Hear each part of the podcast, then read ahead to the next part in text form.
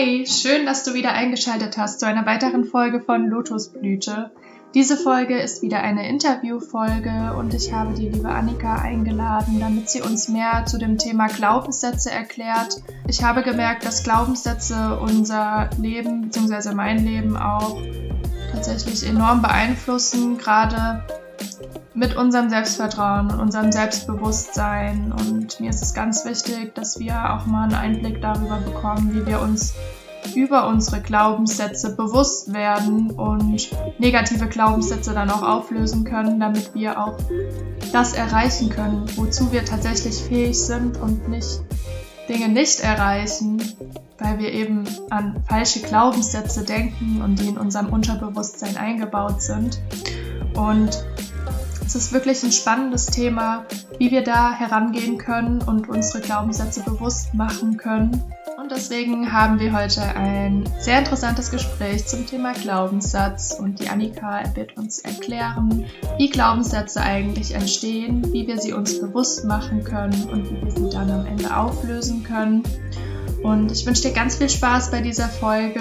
Wenn dir der Lotusblüte Podcast gefällt, dann schau doch gerne mal auf Instagram vorbei at lotusblüte.bewusstsein. Und ja, hinterlass mir eine Nachricht oder einen Kommentar und viel Spaß beim Zuhören. Ja, hallo, liebe Annika. Ich freue mich mega, dass du heute gekommen bist zum Lotusblüte Podcast. Ähm, ja, jetzt bist du hier. Wir haben heute ein wundervolles Gespräch über die Themen Selbstwerte und Glaubenssätze. Und ja, Annika, kannst du dich am Anfang erstmal vorstellen, erklären den Zuschauern, was du denn so machst in deinem Leben momentan? Sehr gerne, liebe Vanessa. Erstmal vielen Dank, dass ich natürlich hier sein darf. Ist mir eine Ehre. genau. Ähm, ja, ich bin Annika. Ich bin ähm, 30 Jahre alt und arbeite als ähm, Coach und auch als Familientherapeutin. Da habe ich meine eigene Praxis in der ich mit den Leuten auch persönlich arbeite, aber natürlich auch ähm, über Online zurzeit. Das hat sich gerade auch in Corona so herauskristallisiert, dass es immer, immer wichtiger wird und arbeite eben nebenher auch noch in der Jugendhilfe und begleite da junge Erwachsene und Familien dabei, ja, mit ihren Herausforderungen des Alltags eben besser und leichter umgehen zu können. Genau, mhm. das ist so das, was ich mache. Okay. Und ähm, was sind es denn für Leute, mit denen du da arbeitest? Sind es Jugendliche und Leute, die einfach Hilfe brauchen, die mit ihren Eltern nicht klarkommen? Oder an welche Zielgruppe richtest du dich da genau? Äh, meinst du jetzt in der Jugendhilfe die Arbeit oder mit meiner Coaching-Praxis? Ähm, beides. Okay, ja, also beim Coaching ist es tatsächlich eher frei. Da ähm, kommt einfach derjenige zu mir, der das Gefühl hat, mit mir gerne arbeiten zu wollen, der das Gefühl hat, sich bei mir gut aufgehoben zu fühlen, weil im Coaching, das sind ja super private Themen auch und ähm, ja, es ist ganz, ganz wichtig, dass man da einfach auch einen guten Bezug zueinander hat und sich auch vertraut, weil man gibt ja sein innerstes Preis. Ähm, und das ist da wirklich komplett unterschiedlich. Das sind Männer wie Frauen, ähm, das sind auch durch die Altersklassen, es sind junge Frauen, es sind junge Männer, es sind ältere Frauen. Also ich glaube, da kommt es einfach darauf an, dass es gut matcht. Ähm, genau, und ähm, in der Jugendhilfe, wie der Name schon sagt, sind es meistens junge Erwachsene, so circa von 12 bis 18, manchmal auch noch bis zum 21. Lebensjahr. Und da sind die Probleme wirklich oder die Herausforderung, ich sage ja so ungern Problem, wirklich mhm. sehr vielschichtig. Ähm, also der Bedarf wird meistens vom Jugendamt festgestellt und das sind meistens Jugendliche, die irgendwelche psychischen ähm, ja, Diagnosen tatsächlich auch vorliegen haben. Manchmal sind es Depressionen, manchmal ist es eine Borderline-Störung und dann eben zu schauen, wie man die Menschen in ihrem Alltag unterstützen kann, dass sie eben auf ihr späteres Leben gut vorbereitet werden. Genau. Okay, ja, super. Und wie, ähm, wie bist du denn dann von der therapeutischen Weise zu deinem Coaching gekommen? Wolltest du dich da einfach erweitern, noch, noch mit mehr Menschen zusammenarbeiten? Oder was hat dich daran gereizt, dann doch nochmal ein Coaching anzufangen? Also bei den meisten Menschen ist es in der schnelllebigen Zeit heute so, sie haben eine Herausforderung, ein Problem und wollen die Lösung dafür. Und ähm, in Therapie ist es ja so, dass man wirklich sehr, sehr tief geht, dass man sehr, sehr tief gräbt, sage ich immer. Ne? Also, dass man sozusagen schaut, wo liegen tatsächlich die Ursachen. Und die ja. meisten Menschen sind so stark in ihrem Alltag eingebunden, dass sie sagen, wenn ich jetzt diese Kiste der Pandora aufmache, ähm, will ich vielleicht gar nicht unbedingt. Ist mir viel mhm. zu viel zu krass, diese Themen mir anzuschauen. Denn es ist ja immer so, wenn ich ein psychisches Thema öffne, dann muss ich das auch halten können. Und wenn ich in meinem Alltag sehr eingespannt bin oder wenn ich gerade ein Studium habe und eh schon belastet bin und mir diese Belastung noch zusätzlich auflade, ist das für viele Menschen ähm, schwer. Und deswegen sagen sie, ich hätte lieber die abgespecktere Variante, zum Beispiel die eines Coachings oder die einer systemischen Beratung, um nicht ganz so tief zu graben mehr an der Oberfläche zu bleiben und einfach, ähm, ja, um schnell auch eine Lösung zu finden, weil Therapie ist ja meistens auch immer sehr langfristig angelegt. Ja, auch sehr zeitintensiv dann. Ja. Genau. Ja. Ja, ich denke, das ist echt so ein Problem heutzutage, dass die Menschen einfach so wenig Zeit haben, gerade weil man immer mit der Arbeit beschäftigt ist und auch, also wenn ich mit manchen Freunden rede, die sind permanent mit dem Studium beschäftigt. Die sagen, seitdem ihr Studium angefangen hat, haben die nur noch Zeit für ihr Studium. Und das finde ich wirklich, also da braucht man wirklich viel Mut dazu und sich auch die Zeit zu nehmen, um sich mit se sich selbst zu befassen. Ähm, ja, aber ich finde, das ist so wichtig, weil wenn man sich nicht mit sich selbst befasst und ähm, mit Limitierungen durchs Leben läuft oder sich nicht traut, irgendeinen Job anzunehmen, weil da ein Glaubenssatz vielleicht dahinter steckt, ähm, ja, ist das super schade, weil man sich da, damit einfach Chancen und Möglichkeiten im Leben verbaut. Mhm. Genau. Ähm, also du hast jetzt schon gerade das Thema Glaubenssatz angesprochen. Ähm, was sind denn Glaubenssätze genau und wie greifen die damit ein in diese Themen? Ähm, mhm. also du gehst da auch ziemlich auf Glaubenssatzarbeit mit ein in, der, in deiner Therapie oder ist Glaubenssatz, gehört Glaubenssatzarbeit zu deiner Therapie dazu oder ist es eher so die abgespackte Lösung? Wie würdest du das beschreiben? Also Glaubenssätze gehören immer dazu ähm, in meiner Arbeitsweise, weil ähm, es einfach, also um nochmal zu erklären, was ein Glaubenssatz ist, das ist sozusagen ein Satz, den wir, wie, wie das Wort schon Glaubenssatz sagt, über uns selbst glauben. Und den tragen wir eben schon seit ganz klein auf in uns. Mhm. Es ist so, dass ähm, Glaubenssätze besonders in dem prägenden Alter von 0 bis 7 Jahren entstehen, wo einfach unser rationales Denken noch nicht entwickelt ist in diesem kleinen Kleinkindalter, ja, in diesem jungen Alter. Das kann man sich dann so vorstellen, ich erkläre das immer super gerne ähm, als Trichter, ähm, kann man sich vorstellen, dass ähm, wenn zum Beispiel irgendwelche Situationen zu Hause passieren und es können die banalsten Situationen sein, ja, zum Beispiel das Kind malt ein Bild, zeigt es freudestrahlend seinen Eltern und die Mutter sagt, oh, das ist schön, aber ähm, die Sonne, guck mal, die hast du vergessen, gelb anzumalen, ja. Und dann denkt das Kind, okay, das war nicht gut, ich bin nicht gut, ich habe was vergessen, ich reiche nicht aus, ja. Das ist das, was unterbewusst sozusagen in diesen Trichter sickert, weil der komplett offen ist. Und mhm. ähm, wenn dann dieses rationale Denken einsetzt, ist dieser Trichter sozusagen oben verschlossen, ja. Das kann man sich vorstellen, dass er dann wie so einen Deckel da drauf hat. Und ähm, dass dann sozusagen mehr dieses Hinterfragen, dieses rationale Denken eingeschaltet wird, nämlich, okay, ich habe jetzt vergessen, die Sonne ähm, gelb auszumalen, okay, ist kein, kein Beinbruch, ist kein Ding, dann male ich sie halt noch schnell gelb an. Oder ich denke mir, ja, muss nicht sein, ja, meine Sonne muss nicht gelb sein, die kann auch weiß bleiben. Muss nicht alles perfekt sein ja, genau, es muss nicht perfekt sein, aber in dem jungen Alter haben wir das eben nicht. Und so formen sich unsere Glaubenssätze, dass Alltagssituationen, banale teilweise auch, also es müssen keine großen Traumata vorliegen, einfach in unser Unterbewusstsein sickern ähm, und sich verfestigen. Mhm. Und so entstehen Glaubenssätze. Und ähm, diese Glaubenssätze sind eben die Überzeugungen oder Bewertungen anderer Menschen über uns. Mhm. Ja, also das ist noch nicht mal was, was wir am Anfang selbst über uns glauben, weil kein kleines Kind denkt sich, wenn es mit einem Bild fertig ist, ähm, das ist nicht gut, ne? Das ist davon überzeugt, dass es toll ist und dass es kreativ war und es hat Spaß bei dem Prozess.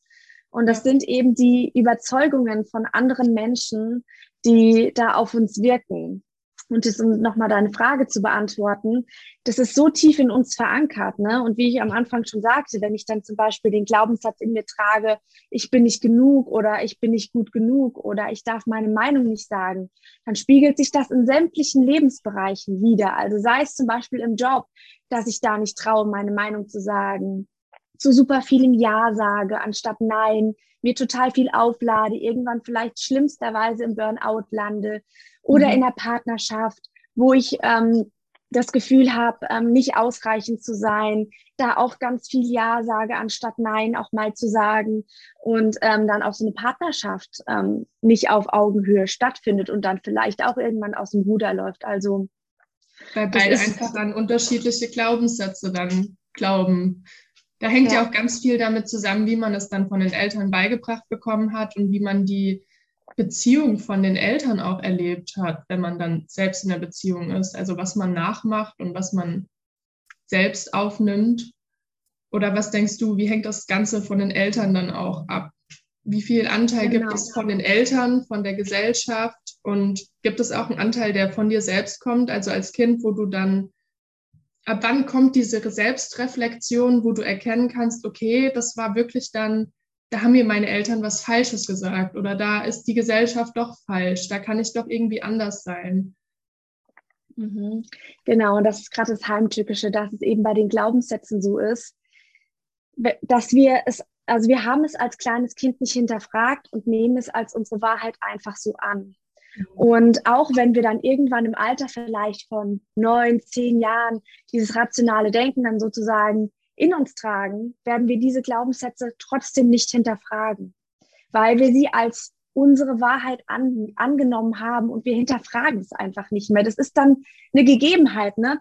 Ich mache da immer so gerne dieses Beispiel von ähm, einem Elefanten, der im Zoo an so einer riesen Kugel am Fuß angebunden ist. Ja, der wird schon als kleiner Babyelefant an diese Kugel angebunden mit so einem, ich weiß gar nicht, was das für Seide sind. Das sind diese Stahlseile ja, oder so, ne, an diesen Riesenkugel. Ja.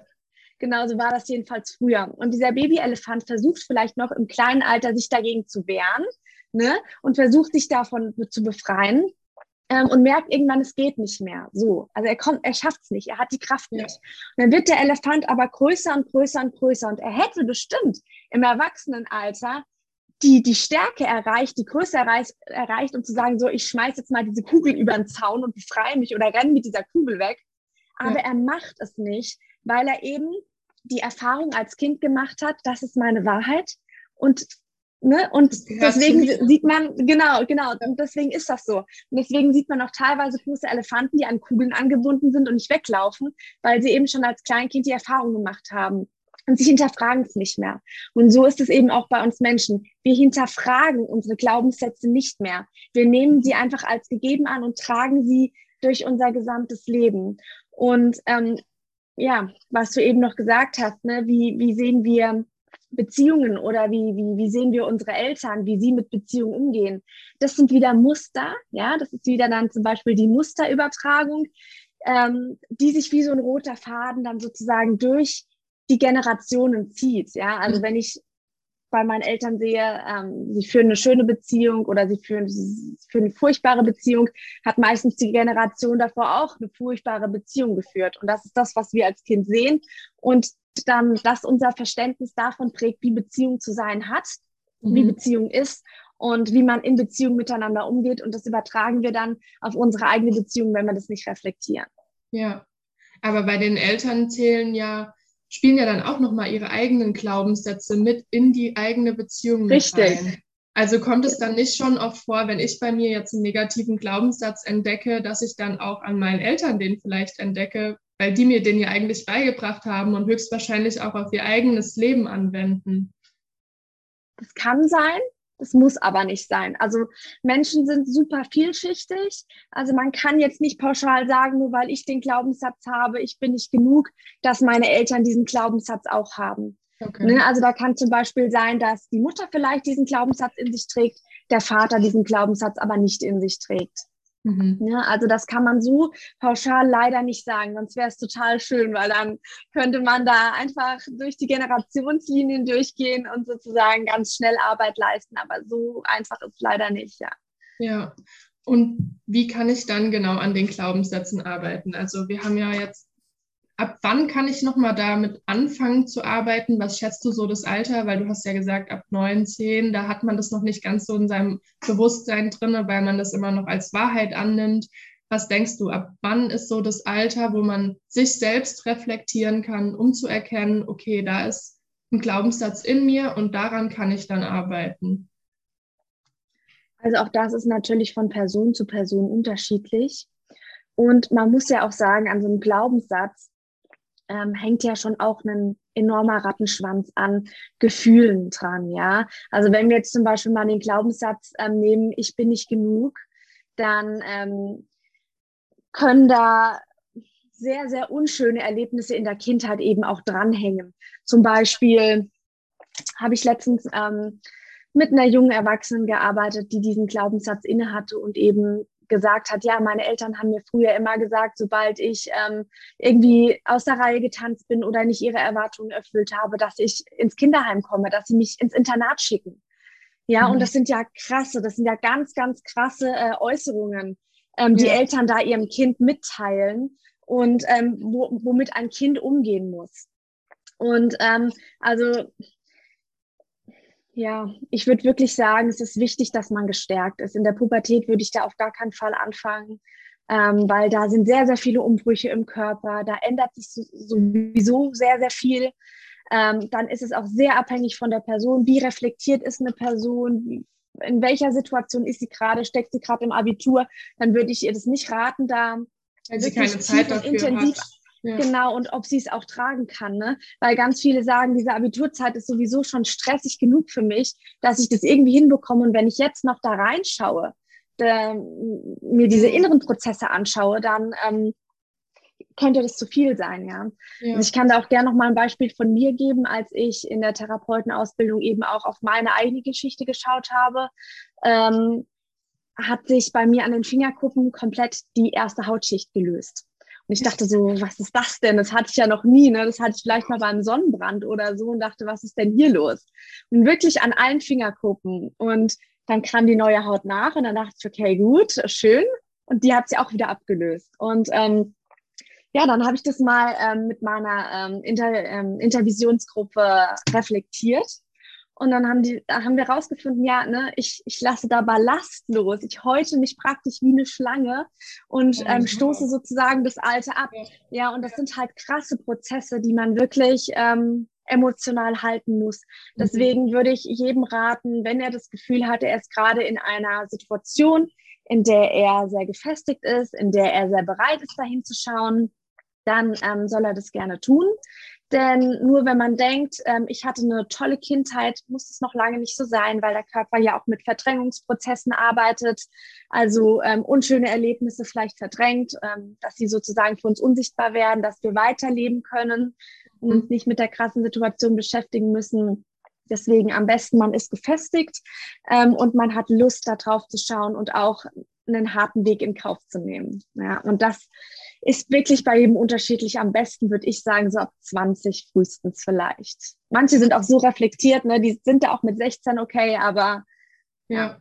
Ja, nee, ich dachte gerade darüber nach, dass wir eigentlich in unserem Leben immer so verschiedene Phasen haben, wo wir auch entscheiden müssen, wie geht es denn weiter in unserem Leben. Und gerade wenn wir jetzt unser Abitur gemacht haben, da kommt ja auch wieder diese Phase, soll ich jetzt studieren, soll ich eine Ausbildung machen, was mache ich eigentlich in meinem Leben? Und da ist ja auch der Einfluss von den Glaubenssätzen schon richtig entscheidend, wie ich mich dann für mein späteres Leben entscheide, wie ich die nächsten Jahre verbringen werde, ob ich mir sage, ich bin genug, um das zu machen oder ich bin nicht genug, um das zu machen. Ja, genau. Ja, aber richtig, man hat auf jeden Fall immer Zeit in seinem Leben, um solche Sachen anzugehen, denke ich. Oder denkst du, es gibt irgendwie ein Alter, wo man sagt, okay, da muss man wirklich dann so tief graben, weil so viel obendrauf liegt. Also wenn ich jetzt anfange, mit 50 oder 60 an meinen Glaubenssätzen zu arbeiten und die das ganze Leben in mir drinne sind, denkst du, ich komme da noch mal richtig ran, wenn ich mir richtig viel Mühe gebe? Also da muss man schon mehr Zeit investieren dann auch. Also egal welches, äh, also nicht egal welches Alter, aber ne, dass man zum Beispiel sagt, so ab 20, ähm, dass man da sich wirklich die Zeit nimmt und sagt, ich gucke da drauf, dann ist es wirklich bis oben hin offen, ja. Da kann mhm. auch eine Hundertjährige draufschauen, ja, weil es einfach so wichtig ist. Weil ich meine, im Leben geht es ja immer darum, dass wir ähm, wir selbst sind, dass wir das Gefühl haben, ich darf so sein, wie ich bin und ich darf den Job machen, den ich gerne machen möchte.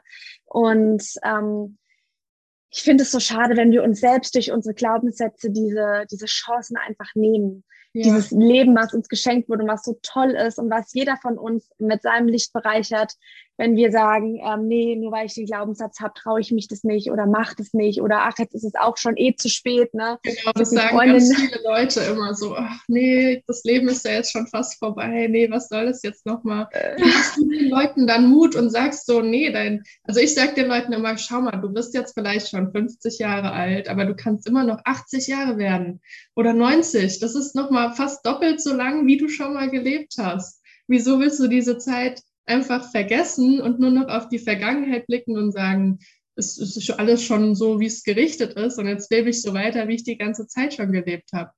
Wie kannst du den Leuten erklären, dass es noch mehr Veränderungen gibt, dass man alles ändern kann in seinem Leben und dass man alles selbst erschaffen kann? Hast du da so. Also ich, ja, also ich finde, das hast du eben. Ja, das hast du da also schon sehr, sehr, sehr, sehr schön gesagt. Ähm, also es ist natürlich sehr, sehr wichtig, den Menschen sehr viel Positivität zu schenken und eben auch aufzuzeigen, was in Zukunft alles noch möglich ist für sie, ja. Ähm, aber man muss natürlich auch akzeptieren, ne, es gibt auch die Menschen, die das einfach nicht wollen, die dann einfach sagen, nö, will ich nicht. Und dann ist es okay, weil mit einem Menschen zu arbeiten, der da eigentlich keine Lust drauf hat, das bringt gar nichts. Also wenn muss dieser, dieser, dieser Anstoß auch wirklich von innen kommen und die Person muss auch wirklich sagen, ja, da habe ich, da habe ich wirklich Bock drauf, dran zu arbeiten. Es muss, es muss meistens wirklich von innen kommen und von der Person selbst heraus. Ich finde, man kann davon aus natürlich bis zu einem gewissen Grad einwirken und motivieren und Positivität schenken, aber so der letzte Rest muss von innen kommen. Und wenn der nicht kommt, dann, dann ist es leider schade. Ja, ja, dann kannst du das nicht für ihn entscheiden. Ja. Okay, und wenn wir jetzt noch mal so ein bisschen genau auf die Glaubenssatzarbeit eingehen, vielleicht kannst du noch mal kurz erwähnen, so ein paar Beispiele, was negative Glaubenssätze sind und wie wir dann da rangehen können, wenn wir einen negativen Glaubenssatz erkennen. Wie schaffen wir es mhm. dann, diesen Glaubenssatz in unserem, unserem Unterbewusstsein erstmal zu unserem Bewusstsein zu holen und in unserem Bewusstsein dann zu ändern? Oder was mache ich denn dann damit, wenn ich einen negativen Glaubenssatz erkannt habe? Ja, also ähm, Glaubenssätze zu erkennen ist nicht so super leicht, ne? wie du es schon gerade gesagt hast. Also ähm, 96 Prozent unserer Handlungen am Tag kommen aus unserem Unterbewusstsein raus. Und nur vier bis fünf Prozent sind tatsächlich eine bewusste Handlung, die wir am Tag sozusagen ne, vollführen. Das sieht man ja auch schon am Zähneputzen. Das ist ja irgendwie auch so ein unterbewusster Prozess. Dann oh, sind drei Minuten um, fertig. So, ja, wann wird dann einstellen? Nee. Oder doch? Keine Ahnung. Ja, ähm, also, also die meisten, die meiste Zeit vom Tag sind es wirklich unterbewusste Prozesse. Und wenn jetzt jemand wirklich sagt, okay, ich möchte gerne an meinen Glaubenssätzen arbeiten, dann ist es als allererstes wichtig, dass er mal so seine ein bis drei Kernglaubenssätze rausarbeitet. Weil mhm. natürlich fühlen wir uns vielen Glaubenssätzen so ein bisschen ähm, verbunden, aber es gibt immer so die ein bis drei Kernglaubenssätze, wo wir sagen, ja, Genau das ist es, ja. Und da geht es als erstes dran, sozusagen die so ein bisschen zu erkennen. Und Glaubenssätze können sein, ähm, ich bin nicht genug, ich bin nicht willkommen, ich darf meine Meinung nicht sagen, ich muss mich anpassen, ich muss durchhalten. Ja, das sind so mhm. ein paar Beispiele für Glaubenssätze, aber da gibt es super, super viele. Wenn jetzt jemand sagt, okay, das, was Annika da jetzt gerade genannt hat, ähm, da war auf jeden Fall was für mich dabei, dann schreibt es gerne mit. Ansonsten könnt ihr auf jeden Fall auch immer googeln und könnt mal schauen, was Google euch so sagt, was es da für Glaubenssätze gibt. Ja. Denn ähm, wie gesagt, wenn ich die jetzt alle nennen würde, wären wir wahrscheinlich heute Abend noch nicht fertig. Und ähm, ja, deswegen googelt da auf jeden Fall.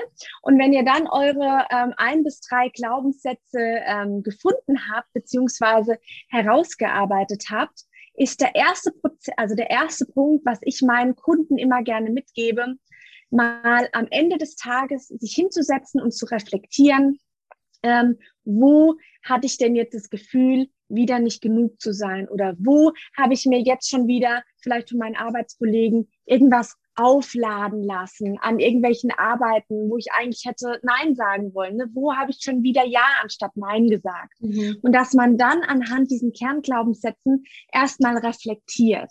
In welchen Situationen ist das denn so? Und mal so ein Gespür für sich selbst bekommt, so ein Gefühl, aha, in welchen Situationen, in welchen Lebensbereichen zeigt sich das denn ganz besonders, ja? Mhm. Und ähm, das, da ist es auch ganz wichtig, dass ihr da ganz neutral drauf schaut ne? und euch nicht denkt, oh Gott, jetzt habe ich schon wieder Ja gesagt, obwohl ich Nein sagen wollte. Ne? Also versucht es da neutral drauf zu schauen, seid da nicht böse mit euch, seid da im Gegenteil ganz liebevoll mit euch, denn ne, so einen Glaubenssatz, so ein Muster lebt man ja nicht erst seit gestern, sondern meistens schon seit mehreren Jahren oder sogar Jahrzehnten. Und dann kann man nicht einfach mal...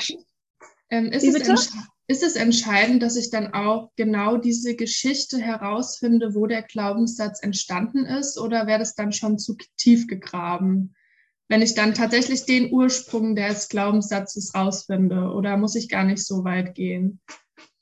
Das ist auch wieder individuell. Man kann das machen, wenn man möchte, aber wenn man jetzt einfach sagt, ähm, ich möchte jetzt da, ähm, ein schnelles eine schnelle Lösung für mich erarbeiten. Ich möchte gerne in meinem Beruf den, den Job wechseln und ich traue mich nicht, ähm, dann kann man auch wirklich nur mit dem Glaubenssatz arbeiten. Aber das ist eine individuelle Geschichte. Manche brauchen das total, dass man da auch nochmal ähm, drauf schaut mhm. und guckt, ähm, wo kommt es her, weil mhm. sie dann damit für sich auch abschließen können. Okay. Weil das natürlich auch entlastet, ne? weil ähm, viele denken ja, sie sind der Glaubenssatz, ne? ich bin nicht genug und machen das zu einem Stück weit zu ihrer Identität. Aber das ist nicht so. Das sind Überzeugungen von anderen Personen, ja. Mhm. Okay. Die sie uns eben, Wahrheiten von anderen Personen, die sie uns eben übergestülpt haben. Ja. Ja, nee, ich dachte nämlich gerade, es gibt ja auch so Techniken, wenn ich dann irgendwann die Geschichte herausfinde, wo der Glaubenssatz entstanden ist, dass ich dann in meiner Geschichte anstatt diesen Glaubenssatz einen anderen Glaubenssatz hinpacke, damit ich verstehe, okay, das ist nicht die Wahrheit, das hängt gar nicht mit diesem Gefühl zusammen oder mit diesem Satz, sondern es kann auch ein anderer Satz an diese Stelle kommen. Ähm, wie machst du das dann? Wie packst du an den negativen Glaubenssatz nochmal den positiven Glaubenssatz? Wenn, also du warst ja gerade jetzt dabei zu mhm. beurteilen nochmal, wie wir den rausfinden, wie wir uns reflektieren mhm. und so weiter. Kannst genau. du da also wenn, wenn die Person dann natürlich den ähm, Glaubenssatz ähm, für sich rausgearbeitet hat und vielleicht auch schon mal so ein kleines Bild für sich festgelegt hat, an welchen Stellen, ähm, ja, oder in welchen Lebensbereichen zeigt sich der ganz massiv und die Person möchte das nicht, dann ist es natürlich wichtig, diesem Ne, ich, ich vergleiche das immer gern mit einer Waage, dem einen Teil der Waage, wo der negative Glaubenssatz drauf ist, eben auch etwas Positives dagegen zu stellen. Mhm. Ja? Und dann zum Beispiel diesen Glaubenssatz umzuformulieren. Und es sind gar keine großen, ähm, ähm, ähm, also das, das kann auch wirklich jeder, wenn zum Beispiel der, Meinung, äh, der, der Glaubenssatz lautet, ich darf meine Meinung nicht sagen, dann lautet die Umformulierung, ich darf meine Meinung sagen. Okay. Ja, oder ich bin nicht genug ich ja. bin gut genug. Ja, ja, also das, das müssen keine großen, krassen äh, Umformulierungssätze sein. Da ist wirklich weniger mehr. Mhm. Ja, das ist simpler einfach, genau. Und ja, du wolltest was sagen. Ja. Ähm, wie gehe ich da jetzt genau nochmal ran? Wenn ich jetzt zum Beispiel, du hast ja gerade schon erwähnt, wenn ich eine Situation habe und ich denke mir dann, ich bin nicht genug. Und dann bemerke ich, okay, ich habe wieder diesen Glaubenssatz drinne. Ähm, und dann fange ich so an, oh, jetzt hast du schon wieder gesagt, ich bin nicht genug. Wie gehe ich daran, dass ich mir nicht immer sage, dass ich mich nicht immer verurteile für diesen Glaubenssatz und mich dann ja so kritisiere auch, mich schlecht rede? Wie kann ich da wirklich mit Liebe rangehen und sagen, okay, ich habe diesen Glaubenssatz in mir, aber ich nehme den jetzt auch an und ich kann den dann später ändern? So, wie gehe ich mit dieser Arbeit dann um und diesen, diesen Gefühlen, dass ich mich nicht selbst immer sozusagen erniedrige, weil ich weiß, okay, ich habe es jetzt wieder gemacht sozusagen. Mhm. Ich glaube, das Wichtigste in der Glaubenssatzarbeit ähm, ist einfach zu wissen, dass es ein Prozess ist. Es wird nicht von heute auf morgen passieren. Es ist ein Prozess. Und mhm. in dem Prozess wird es immer wieder Rückschritte geben. Ja, also es wird Situationen geben, wo du irgendwann erkennst, okay, in der Situation mit meinem Chef bin ich immer die, die dann doch wieder Ja gesagt hat, anstatt Nein. So. Und dann wird es vielleicht die nächste Situation geben und dann wirst du vielleicht schon in der Situation realisieren, oh, ich habe gerade schon wieder Ja gesagt. Hm. Mhm. Ja, irgendwann ist es dann vor der Situation, dass du dir denkst, sage ich jetzt Ja oder Nein zu meinem Chef. Und man sagt vielleicht trotzdem Ja, weil man sich das Nein einfach noch nicht zutraut. Aber mhm. man hat trotzdem schon den Fortschritt gemacht, ja. Ähm, dann gibt es vielleicht die nächste Situation, wo ich dann endlich es schaffe, Nein zu sagen und denke mir so, yes, jetzt habe ich es geschafft. Und dann kommt die nächste Situation mit meinem Chef, wo ich dann doch wieder Ja sage. Also das ist einfach ein Prozess, der in, in Wellen läuft und ähm, da sage ich immer meinen Kunden ganz gerne, es ist nicht schlimm, wenn ihr Rückschritte macht, denn ähm, auch aus Rückschritten lernt ihr. Und wenn, wenn das Leben so wäre, dass es ähm, nur bergauf ginge, dass es nur positiv wäre, dann fehlt uns doch die, die Dynamik im Leben, ne? Die mhm. Täler und die Berge, durch die wir im ja, Leben gehen, die, die das Leben lebenswert auch. machen. Ja, genau, richtig. Und ähm, deswegen, also den Prozess einfach annehmen und ähm, liebevoll mit sich selbst sein. Und da nutze ich auch super gerne Affirmationen. Das mhm. sind so positive, bestärkende Sätze. Ähm, und da würde ich jetzt ganz gerne noch mal drei Stück, ähm, habe ich mal so für euch formuliert, mit euch teilen. Ähm, vielleicht bewegen die euch ja, denn ähm, das bestärkt noch mal zusätzlich und kann auch noch mal in der Arbeit helfen. Mhm. Und zwar ähm, zum Beispiel zu dem, zu dem Glaubenssatz, ich werde nicht geliebt oder ich bin hilflos könnte man eine wunderschöne Affirmation zum Beispiel nennen. Ich bin ein herzlicher und liebenswerter Mensch. Ich bin kraftvoll und stark und kenne meine Ressourcen. Ja? Oder ich darf meine Meinung nicht sagen. Meine Gedanken und Worte sind einzigartig und wertvoll. Mit meinen Worten trage ich so viel Gutes in die Welt. Oder ähm, ich komme zu kurz. Ich nehme mir den Raum, den ich brauche, um mich voll zu entfalten. Dadurch strahle ich in meinem schönsten Licht. Und wenn man sich jeden Tag zum Beispiel ähm, dreimal am Tag, ich stelle mir meinen Handywecker und sage mir diese Affirmation, diesen bejahenden Satz für mich und spüre das komplett. Da geht es auch dabei, die Emotionen dabei zu spüren, ne? dieses, dieses Gefühl, ich bin herzlich, ich bin liebenswert.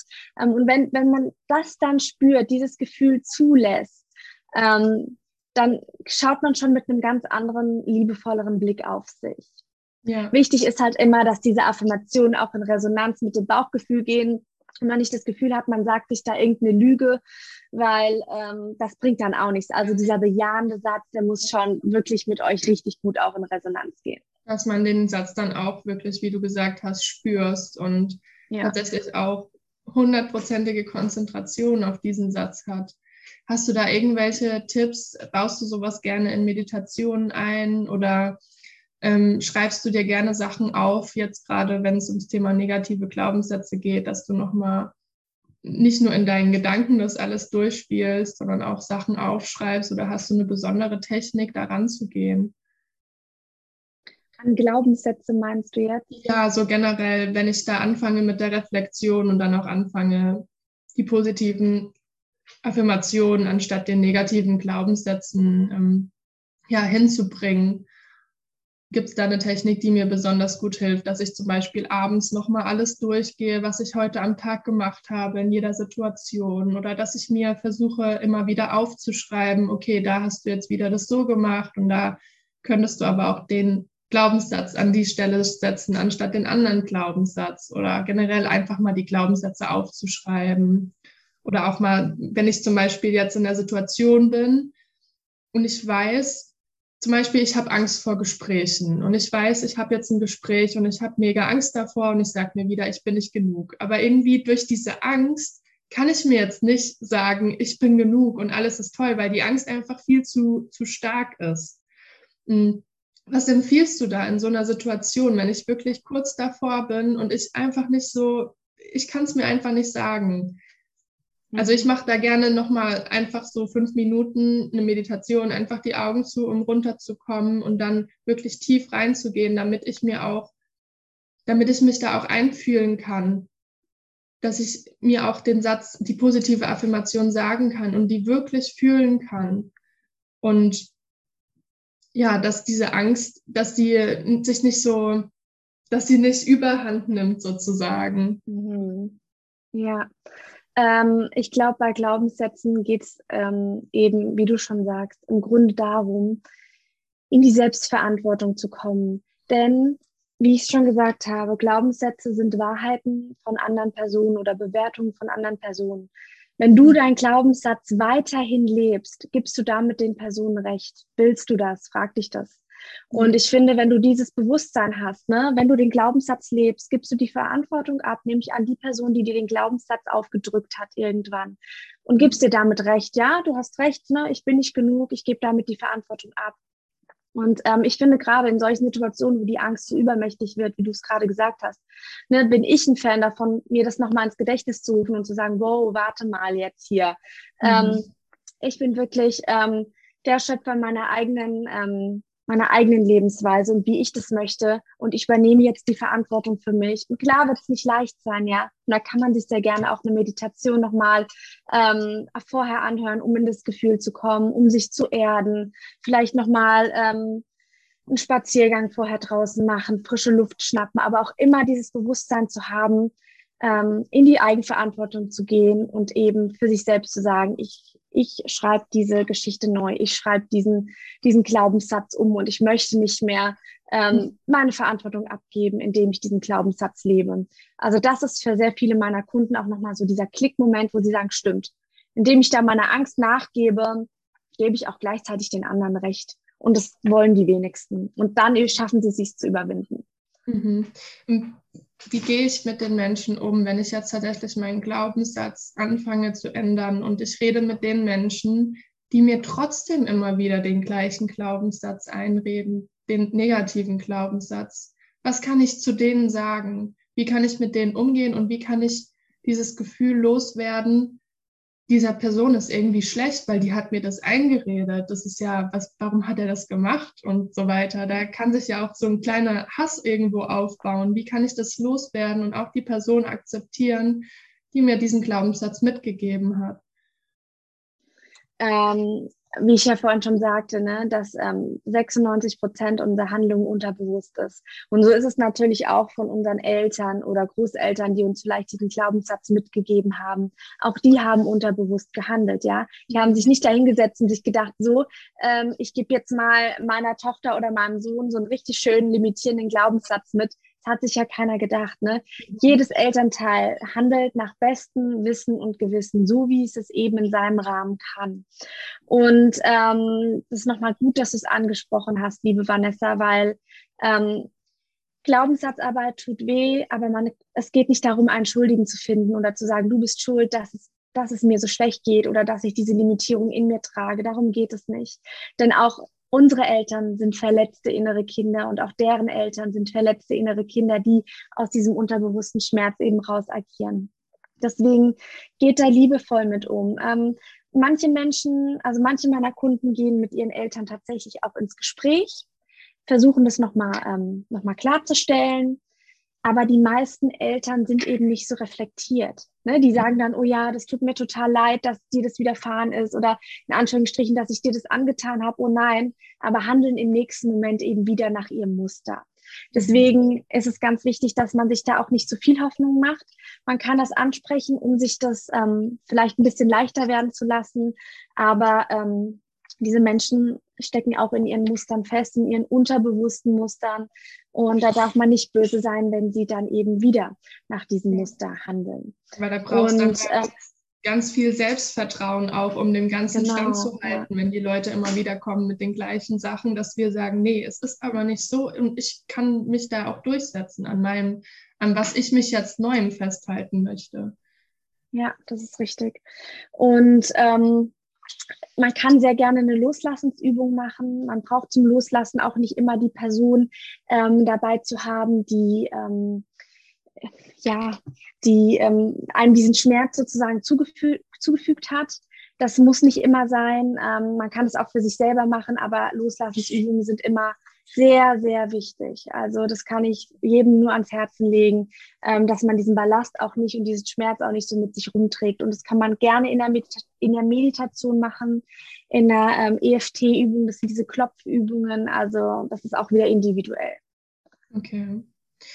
Gut, dann hätte ich noch eine letzte Frage. Wenn du jetzt in die Glaubenssatzarbeit mit anderen Menschen eingehst, wie machst du das, dass du dich nicht komplett mit reinfühlst und diese ganzen Sachen, die der andere jetzt dein Gegenüber mit aufarbeitet, auch mit dir in dich aufnimmst? Also wie kannst du dich so ein bisschen deinen Abstand davon halten, dich selbst schützen, dass du nicht diese ganzen Gefühle miterlebst, quasi? Mhm. Also das ist natürlich schon so. Ne? Wir sind ja alle ähm, ähm, in Anführungsstrichen Energiewesen. Wir bestehen aus Energie, aus Schwingung. Wir nehmen natürlich die Schwingung des anderen wahr. Und ähm, also, ne, wenn man sagt, okay, ich kap kapsel mich jetzt komplett davon ab, ich bin komplett neutral. Ich glaube, das, ja, ist ja, das nicht, nicht machbar. Ja, also ich glaube, man geht immer bis zu einem gewissen Schritt mit. Mhm. Ähm, mir hilft dann immer das Wissen, ich ähm, unterstütze die Person, ich helfe gerade der Person, ähm, den für sie richtigen Weg zu finden. Und ähm, ja, das, das hat natürlich auch viel mit Professionalität auch zu tun und mit Haltung, weil sobald ich als Coach oder Therapeut wieder zu tief reingehe, hilft es meinem Klienten nämlich auch nicht. Ne? Also ich versuche immer diese Distanz zu wahren, ne, ne, diese professionelle Nähe, Distanz oder professionelle Nähe kann man ja auch, äh, auch sagen, ähm, nicht zu tief reinzugehen. Ähm, ja, ich glaube, das ist auch so ein bisschen bisschen mitgegeben manchmal auch, so dass man sagt, ja, ähm, also das, also es ist jetzt nicht schwer für mich, dieser Prozess zu sagen. Ne? Bis zu einem gewissen Teil gehe ich logischerweise mit rein, um auch ähm, beim Klienten andocken zu können. Aber dann kann ich mich da auch rausnehmen. Ne? Ja. Das ist irgendwie so ein unterbewusster Prozess, ja. Okay. Okay. Ja. ja. Hast du dann noch einen allerletzten Tipp für unsere Zuhörer, und für mich natürlich. ähm, ja, ähm, macht nicht zu viel. Ja, auch wenn ihr jetzt diesen Podcast hört und euch denkt, ja, und ich muss an meine Glaubenssätze gehen. Ja, das ist gut, aber überlastet euch nicht. Ja, also ähm, legt für euch eine Methode fest, die euch gut tut. Sind es die Affirmationen? Ist es einfach nur den Glaubenssatz umzuschreiben? Ist es erstmal nur das Reflektieren? Ja, also gebt euch Zeit auf eurem Weg, seid liebevoll mit euch und überfordert bitte nicht euer Unterbewusstsein. Ja. Ja, ich denke, es kann auch wirklich anstrengend sein, wenn ich da direkt reinspringe und dann bei jeder Situation alles hinterfrage, okay, was steht da dahinter? Wie habe ich jetzt reagiert? Warum habe ich so reagiert? Ist es wegen dem und dem? Ja, hast du da noch einen kleinen Tipp, wie man abschalten kann, wie man ein bisschen runterschalten kann, um sich da rauszunehmen und nicht in dieses, ich hinterfrage jetzt alles und mache meinen Verstand damit noch ver verwirrter. Manchmal habe ich das auch, dass ich sehr viele Sachen hinterfrage und dann die ganze Zeit nur noch am Denken und am Denken und am Denken und dann vergesse ich so im Hier und Jetzt zu sein. Ja, ähm, da würde ich auf jeden Fall euch raten, ähm, baut euch am Tag Pausen ein, ja, oder geht raus in die Natur, erdet euch, ähm, lauft vielleicht auch mal barfuß. Das kann man jetzt gerade im Sommer auch ganz toll machen. Spürt mal die Erde, den Boden, das Gras unter euren Füßen. Ähm, hört eine Meditation, ähm, und wenn es auch nur in einem stressigen Alltag mal ein kurzes Innehalten ist und ich atme dreimal tief durch ähm, und komme wieder bei mir selbst an. Ähm, ja, also es ist ganz wichtig, dass ihr euch in eurem Alltag sozusagen diese Inseln einbaut, gerade wenn ihr dazu neigt, euch zu sehr einen Kopf zu machen. Ja. Okay, liebe Annika, ich bedanke mich für dieses wundervolle Interview. Es hat mir ja, wirklich mega gerne. gefallen. Ja, schön, so das freut mich. So schön, wie du die Glaubenssätze nochmal aufgeschrieben hast und uns auch vorgelesen hast. Und ich werde auf jeden Fall deine Instagram-Links, deine Links äh, in den Show Notes verlinken, damit ihr auch mal bei der Annika auf dem Profil vorbeischauen könnt. Ähm, du hast da auch eine Webseite von deinem Coaching, gell? Genau, hat ich auch. Genau. Gut. Dann schaut auf jeden Fall mal rein in die Show Notes und ich freue mich, dass ihr heute zugehört habt und bis zum nächsten Mal.